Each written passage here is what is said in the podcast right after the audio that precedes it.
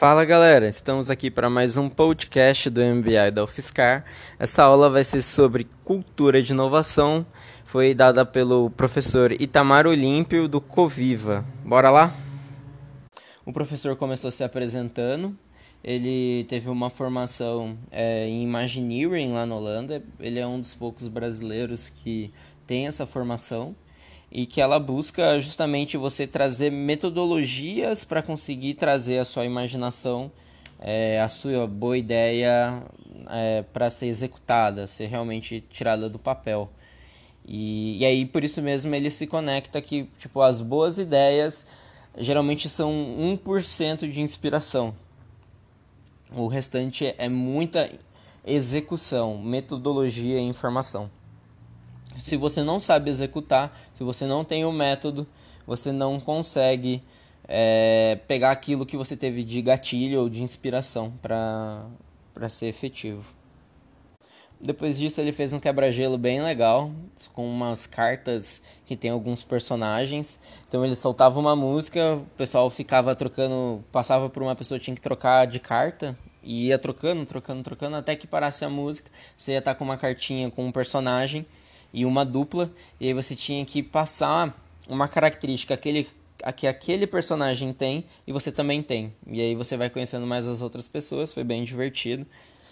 E aí ele começou efetivamente a conversar sobre a parte de cultura de inovação, é, bem com a premissa que cada vez mais a tecnologia está virando commodity. Até como a gente viu na aula de Customer Success, é, se você não começa a ter um serviço legal ou parte humana realmente muito bem trabalhada, é, a tecnologia não, tipo, todos vão ter iguais.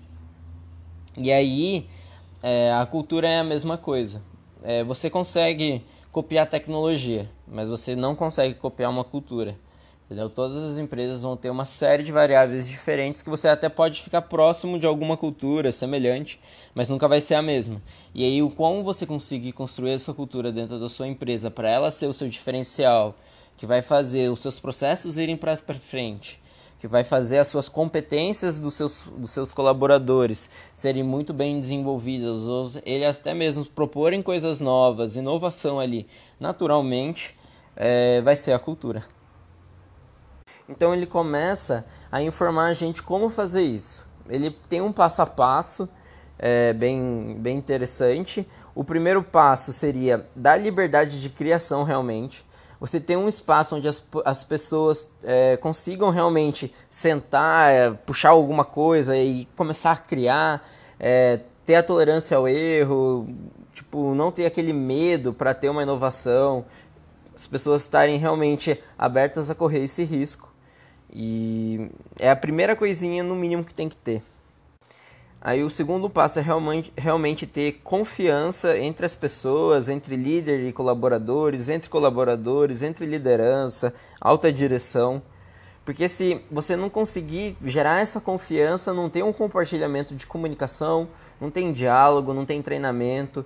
E se nem isso acontece, tipo, não tem como ter um confronto de ideias e de, cocriação para é, realmente emergir alguma coisa legal e realmente começar a consolidar uma cultura também. Também é interessante que ele fala até com umas palavras fortes que é necessário punir a acomodação. E isso seria realmente você ter alguns gatilhos, algumas metodologias que façam as pessoas não ficarem paradas, acomodadas, é, sempre ter um processo de evolução contínua então, se você tem, por exemplo, os OKRs para estar tá ali na, no seu norte e fazer a pessoa continuar crescendo até alcançar aqueles OKRs, enfim, é, é muito produtivo.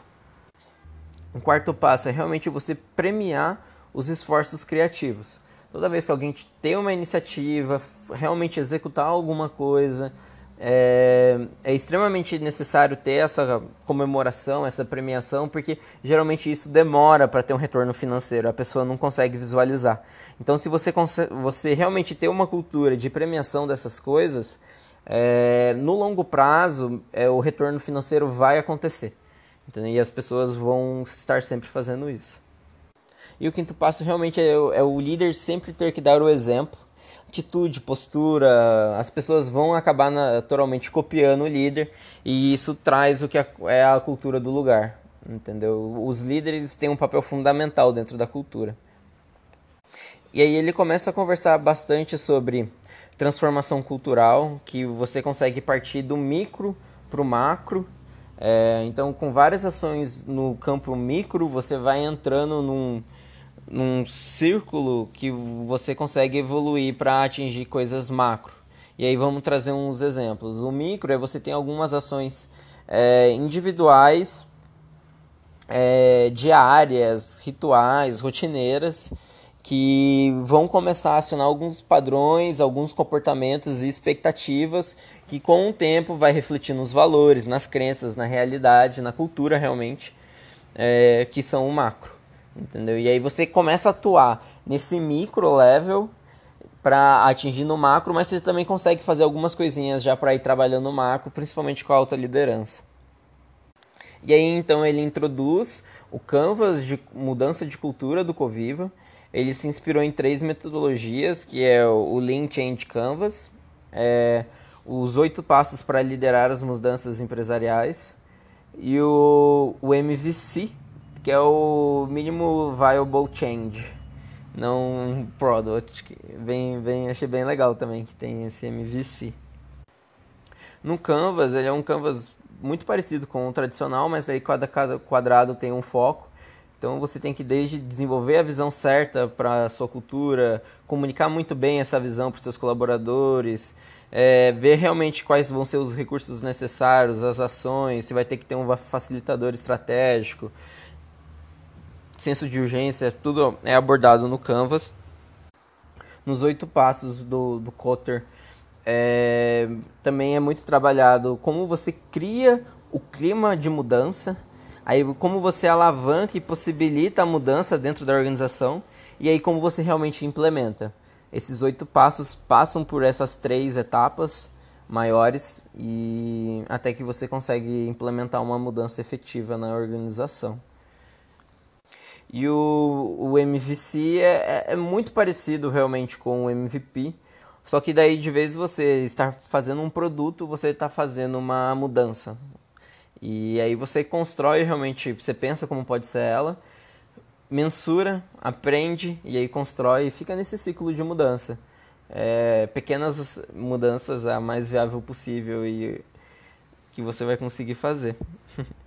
e aí então a gente partiu para uma dinâmica realmente começar a implementar essas ferramentas. A ferramenta que o Itamar es, é, escolheu era o, é o Link Change Canvas, que trabalha com todas essas coisas que eu tinha comentado.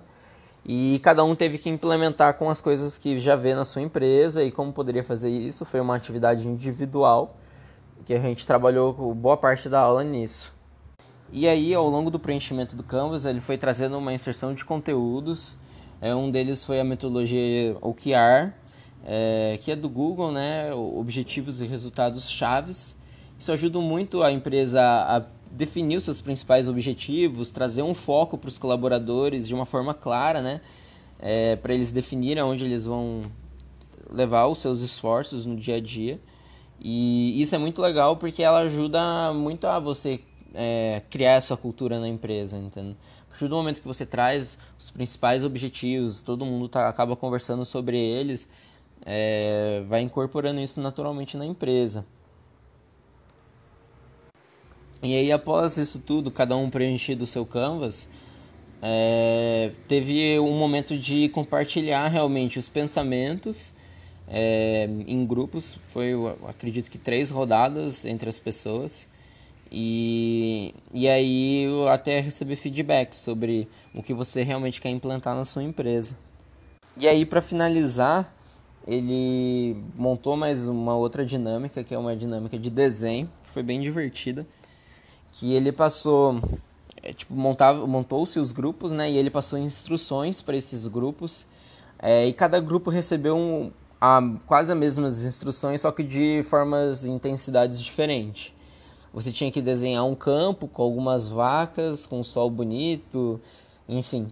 É, só que para um grupo, para alguns grupos ele passou com extremos detalhes de informação E para um outro grupo ele passou com poucas é, informações. Era tipo, ah, desenhe flores, desenhe um campo, desenhe algumas vacas, isso. E no outro era tipo, desenhe cinco vacas com cinco pintas, é, elas mais acima no, da, da, colina. E aí no canto da colina a gente tem tais flores de tais cores.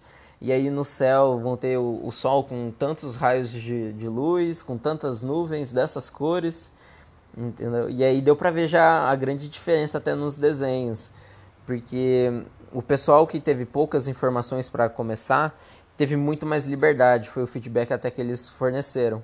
A partir do momento que você já tinha desenhado aquilo que tinha que ser necessário, tipo, acabou, ainda sobrava muito tempo, eles foram incrementando cada vez mais os desenhos e a, e a criatividade é, surgiu. Então foi, foram feitas muitas coisas diferentes. E o pessoal que teve muitas instruções, eles sentiram que não tiveram nenhum tempo para fazer nada, quase. Foi uma correria gigantesca e eles nem conseguiram pensar no que fazer. Eles só leram a informação e fizeram. E aí você não dá liberdade e criatividade para as pessoas se você passa as instruções muito fortes, porque arrisca. E, e aí até o outro grupo que estava com a liberdade mais, mais aberta desenhou até mais coisas que o grupo com muitas instruções. Então é, um, é uma, uma reflexão legal para finalizar a aula. E aí a gente compartilhou, teve um momento de colheita sobre toda essa reflexão que foi bem interessante. E é isso, galera. Vamos para a próxima aula. Abração.